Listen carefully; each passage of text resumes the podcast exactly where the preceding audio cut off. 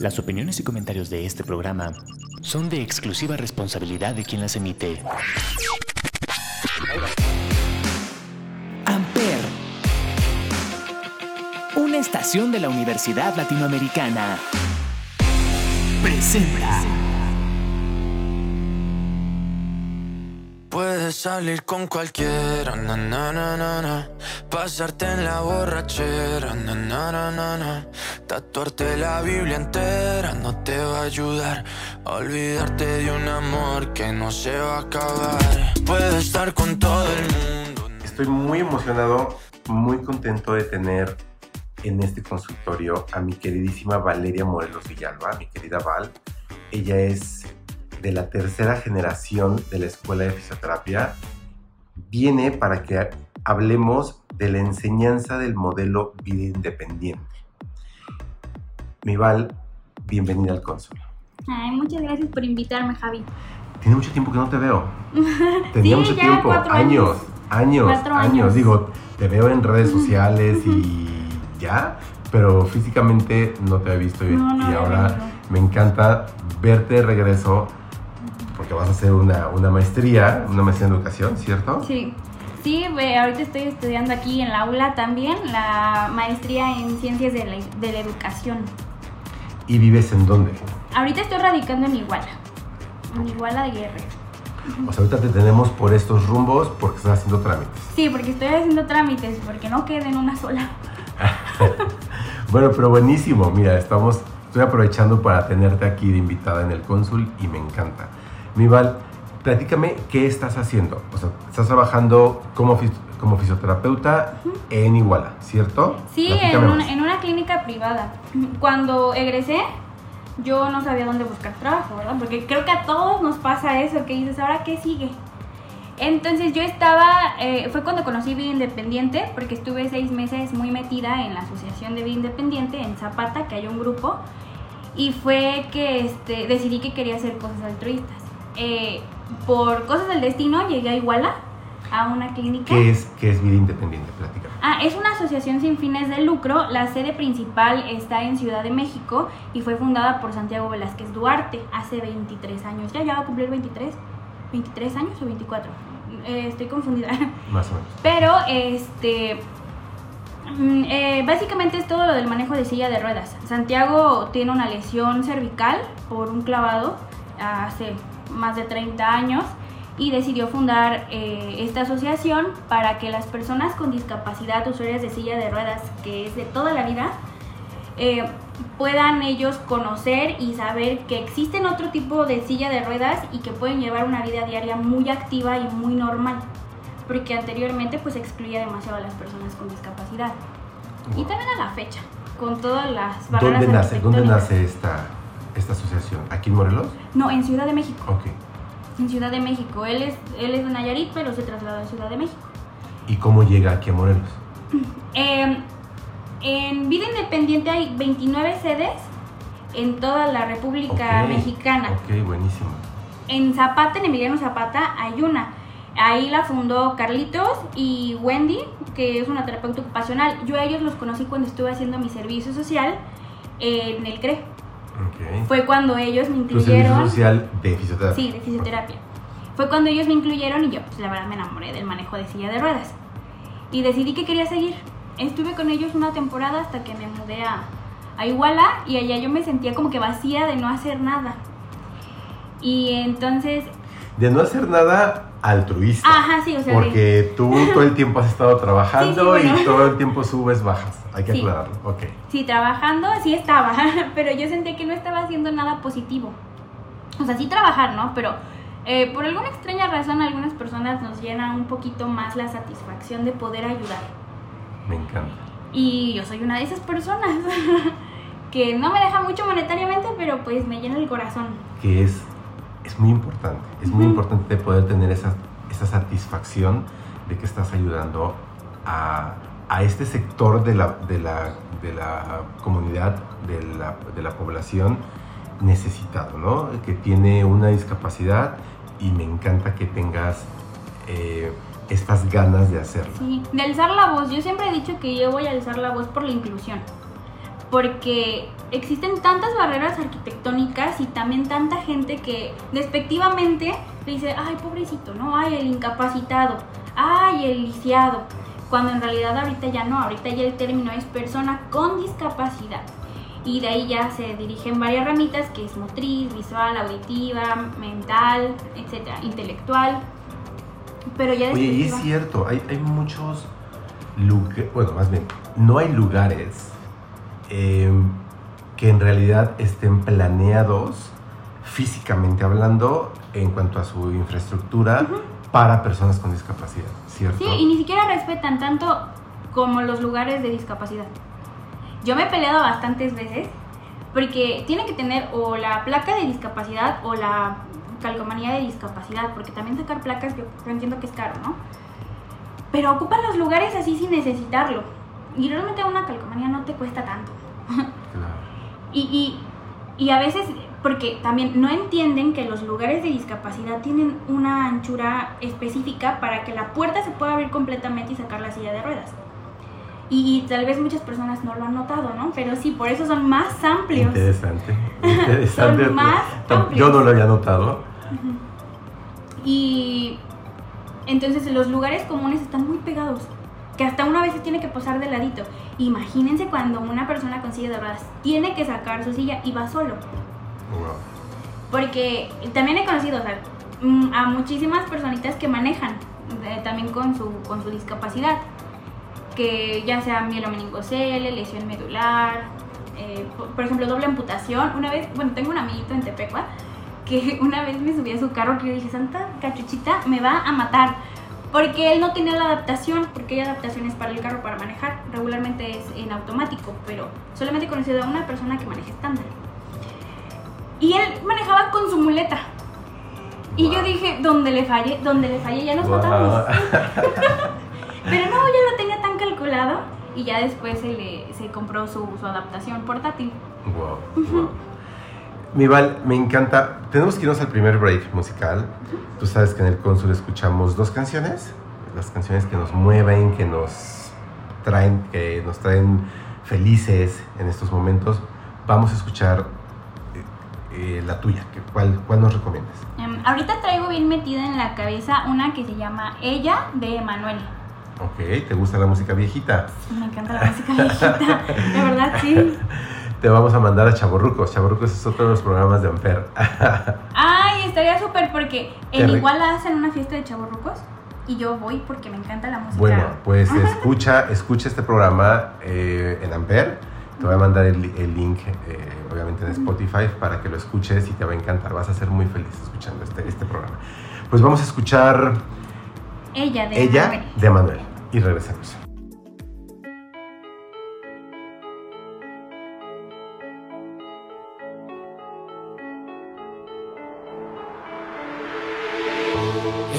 Cada mirada, ella es todo y es nada, siempre es ella. Ella sabe todo de mí. Ella es más que un momento, un suspiro en el viento, siempre es ella. Hace lo que quiere de mí, es tan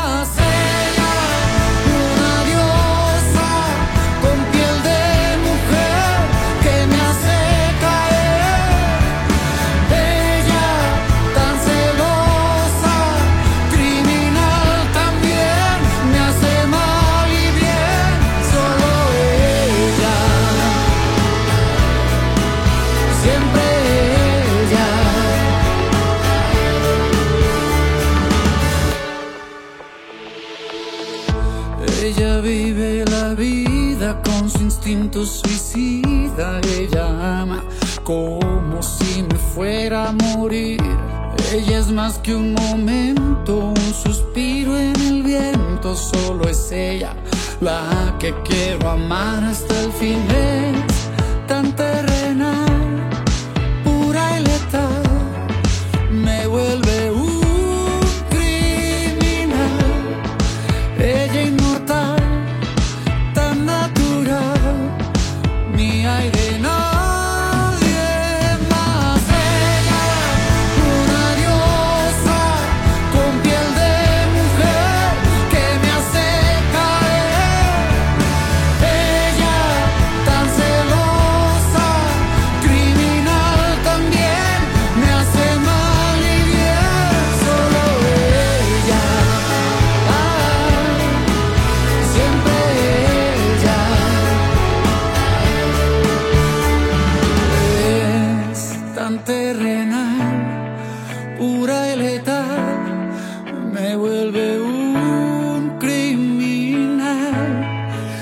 estrella inmortal, tan natural, mi aire no.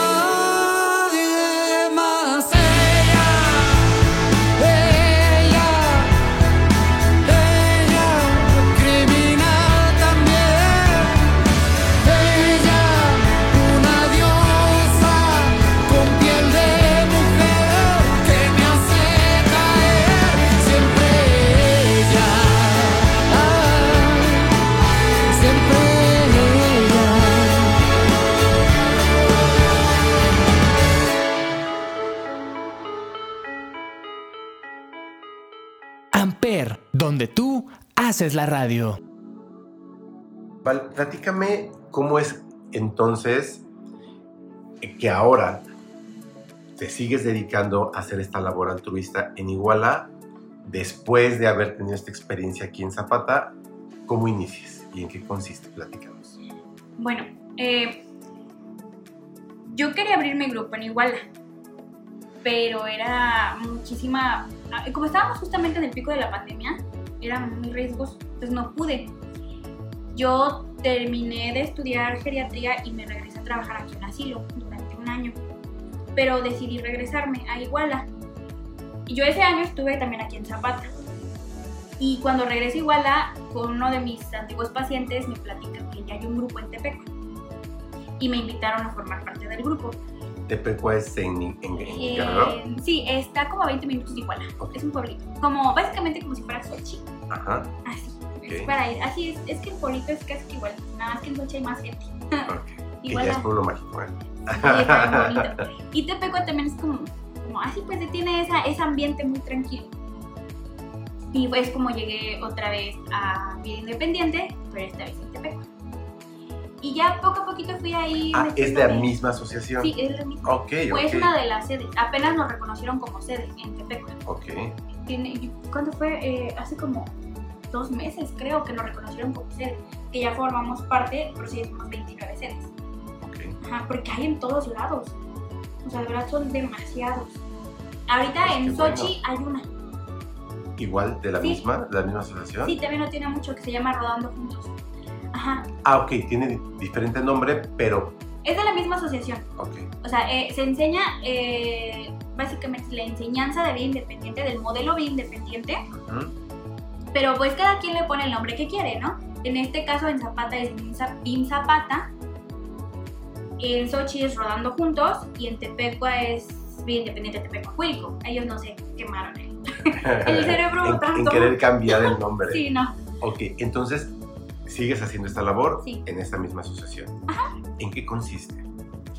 Eh, pues es enseñar todo lo que es el manejo de silla de ruedas, desde lo más básico que es cómo rodar. ¿No? Porque también tiene un chiste el cómo rodar. Sí, que que no debe ser nada fácil. ¿eh? No, es cansado, duelen los hombros al Sí. principio. Después de ahí se enseña lo que son los dos puntos, porque los dos puntos es la base de todo para que se pueda hacer pasar obstáculos, bajar escaleras, subirlas, en las rampas, todo. Entonces de ahí, ya que se dominan los dos puntos, ya se empieza con lo más sencillo que es rampas, después el avanzar en dos puntos, porque por ejemplo en terrenos irregulares, como en arena, se siente bien feo avanzar en arena y en grava, porque se atora. Y las llantitas de enfrente, que son las direccionales, se atoran Y cuesta más y, y hay que, cuesta. esforzar- hay que y, y en una más. de esas nos podemos ir de cara. Entonces se, tienen que alzar los dos puntos para pasar todo este tipo de obstáculos. Wow. Y entonces son, son estos dos puntos, el rodar, mostrar, enseñar estos dos puntos y después. Rampa, ya después avanzar. No, primero es avanzar, después rampa, que diga. Eh, ya después enseña lo que es bajar escaleras. En dos puntos. Eh, ya después de eso vienen ahora sí que las cosas. Bajar escaleras. difíciles. Con la silla de ruedas. Sí, en dos puntos. Yo tengo un video ahí. Wow. Wow. Sí, ya de ahí O sea, eso lo hace independientemente esta persona con, con discapacidad. O sea, sin ayuda de. Sí, sin ayuda. Estoy entendiendo bien. En este caso yo soy el auxiliar de pie. Porque cuando aprenden se pueden llegar a caer y se pueden lastimar. Entonces yo soy la que lo sostiene por lo regular. Porque la única de pie soy yo. Otra personita de pie no hay. Todos son de discapacidad. Pero ya poco a poquito nos hemos ido acoplando y ya, ya tenemos más instructores. O sea, ya los que, a los que se les enseñó ya son instructores. Porque ya dominan casi todo. Obviamente, perdóname la pregunta, pero obviamente tú ya dominas esto. Tú lo haces. Sí, ahorita he perdido un poquito de práctica porque como había estado prestando mi silla para que entrenaran a los nuevos, porque yo tengo mi propia silla, yo me la compré, eh, no había estado, no, no había podido practicar. Entonces uno vuelve a agarrar la silla después de un mes y dices, uy, espérame tantito, me siento medio. Es lo mismo que cuando andas en bicicleta, es cuestión de volver a practicarlo. Pero sí, todo eso yo ya lo domino. Lo que no domino porque mis brazos no me dejan son las caídas. Porque ¿Cómo caídas? hay, hay diferentes tipos para levantarse de las caídas. Está la vuelta de carro, que esa, yo veo que muchos, o sea, se dan la vuelta muy sencilla y al momento de que se levantan, nada más se empujan. Pero yo, a mí me dicen, levántate más, y yo, es que ya no llego. y me levanto muy poquito. Entonces, para aventarme hacia atrás no, no me da el rango. Entonces ahí sí necesito Y eso lo haces con la silla de Sí, ruedas. ¿o sí, amarrada a la silla. Porque los amarres son muy importantes porque si no se sale volando de la silla. También está este, que nada más es cuestión con la llanta. Y también está la de ah, auxiliar a tus compañeritos en silla de ruedas, poner aro con aro y levantarte los estribos. Es, son varias maneras de caídas y todo eso me, ahí sí me falla. Bueno, pues estoy segurísimo que lo estás puliendo. y Lo vas a pulir. sí. Wow, buenísimo. ¿Y, y cuánto tiempo toma el que una persona con discapacidad aprenda y domine, mejor dicho, domine eh, El esta- manejo. este manejo?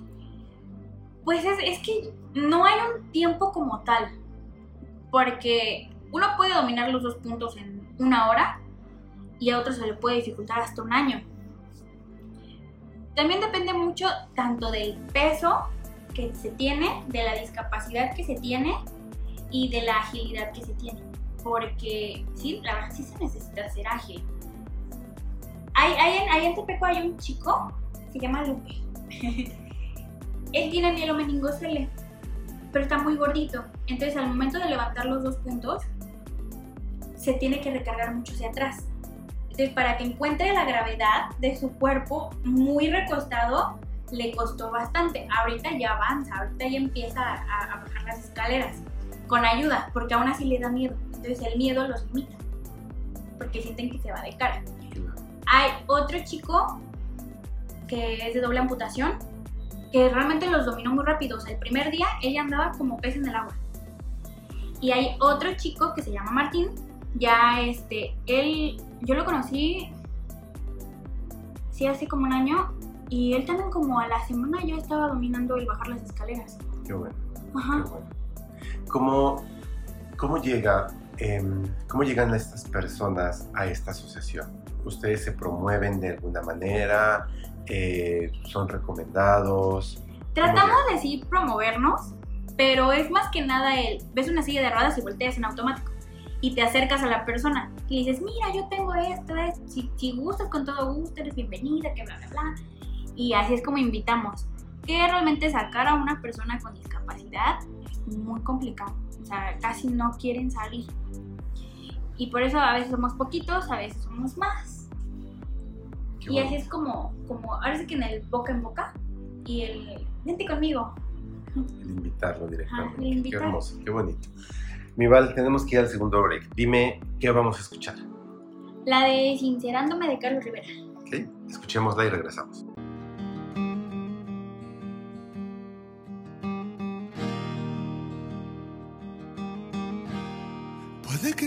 El romántico que te imagines. Y a veces no ser feliz aunque sonría.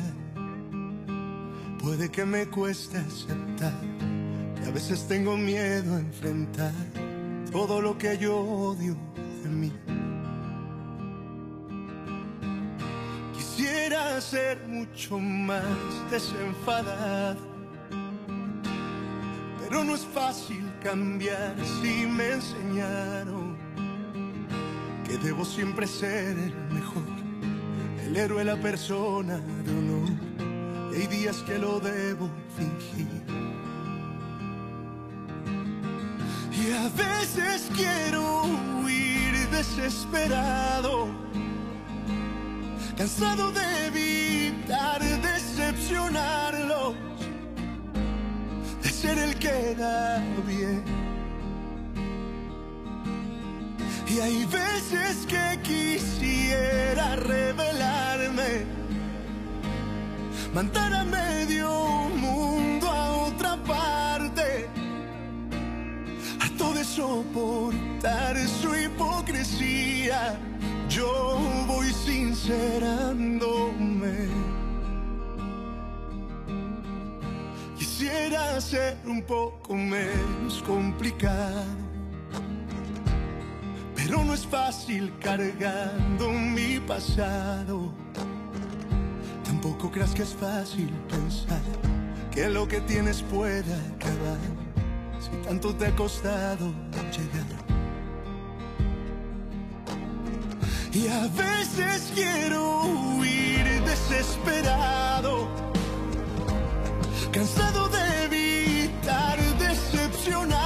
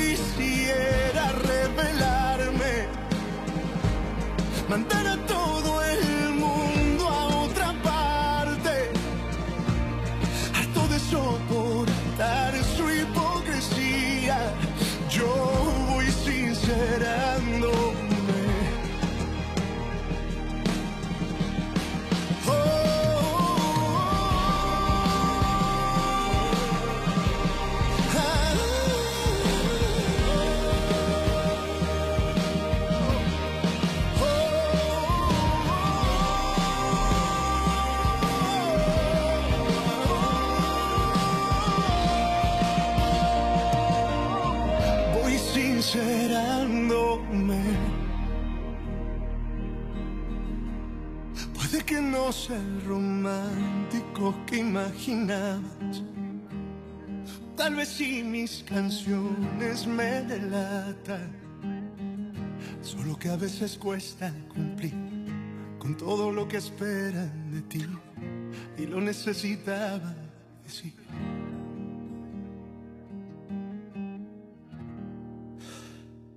Amper, donde tú haces la radio.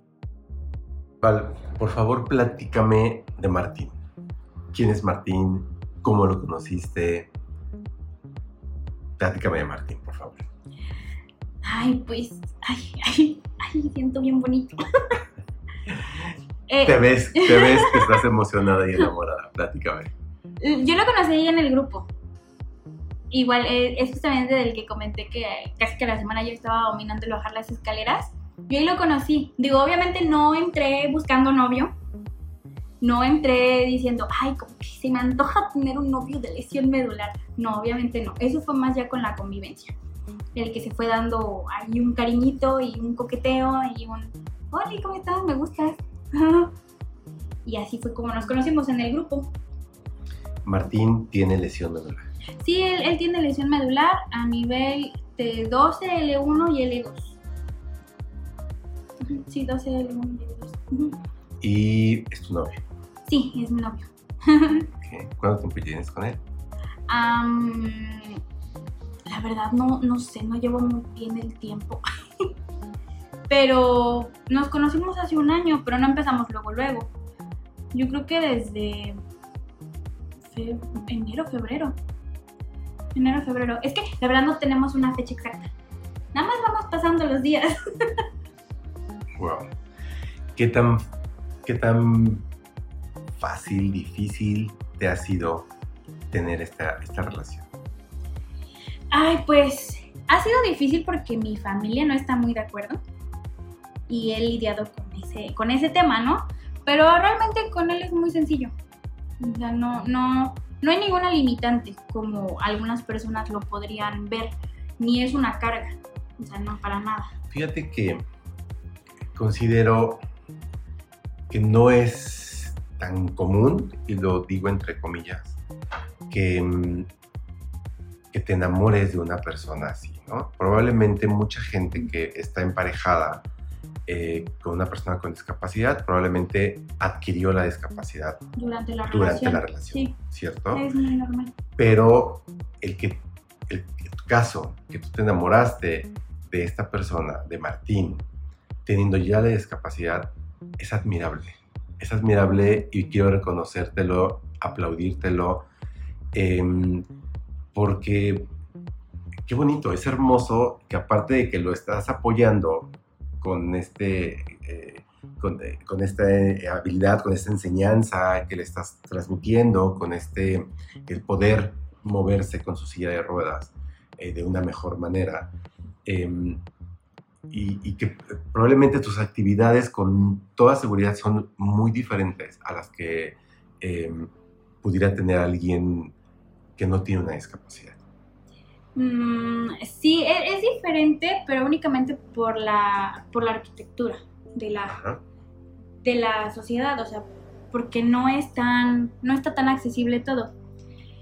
Pero realmente no es muy, muy normal, o sea, yo no lo veo como algo, ay, fuera de lo normal, porque yo siempre a las personas con discapacidad las he visto como una persona normal, porque todos son normales, ¿no? O sea, es como, hay morenos, hay altos, hay flacos, etcétera, es igual. No, para mí no fue como un, "Ah, ay, no, qué horror, no, para nada porque yo me enamoré de él como persona Claro. y yo lo conocí a él con discapacidad, ¿no? Y aparte pues se sabe, o sea, se tiene que aceptar que lo que conlleva todo eso.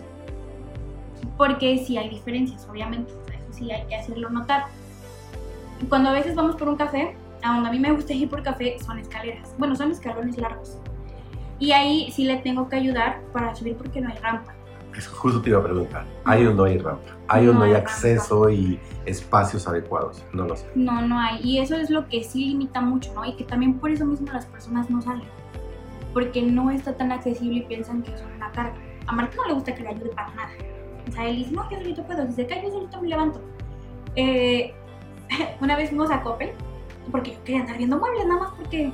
no, Por ver. Sí, yo no tenía nada que hacer. Y es en el tercer piso donde están los muebles, ahí hay elevador. Y ya que íbamos de regreso, yo le dije, ¿vas a ocupar el elevador? Pues sí. Dije, no, bájate por las escaleras. ¿Cómo crees me voy a caer? ¿Te levantas? No tiene nada de malo que te caigas. Yo también me puedo caer, me puedo tropezar. Ay, bueno, pues vamos.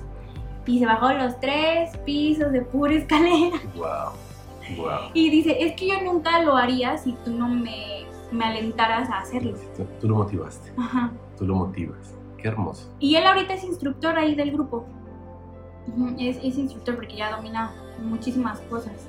Wow. Entonces ya le anda enseñando a los que no saben. Bueno, pues saludos a Martín.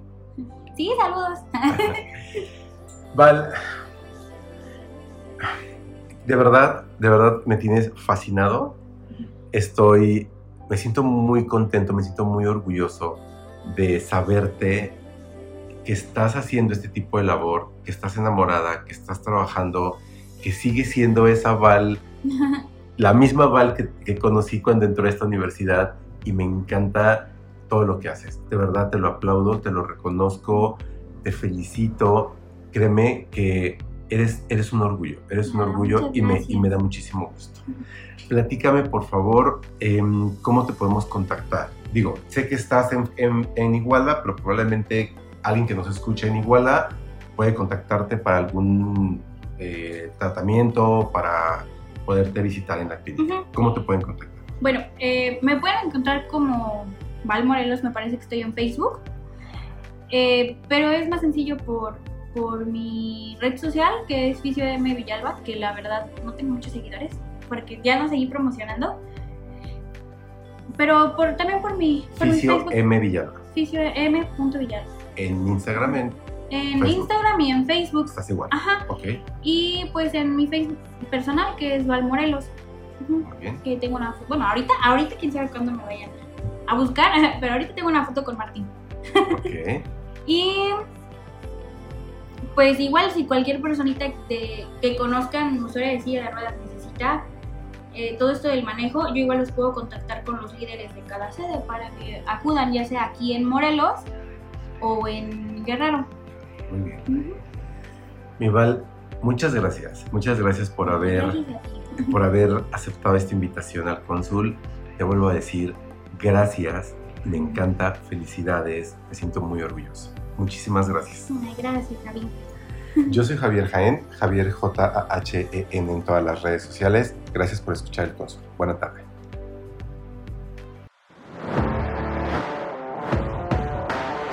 Amper, donde tú haces la radio. Presentó.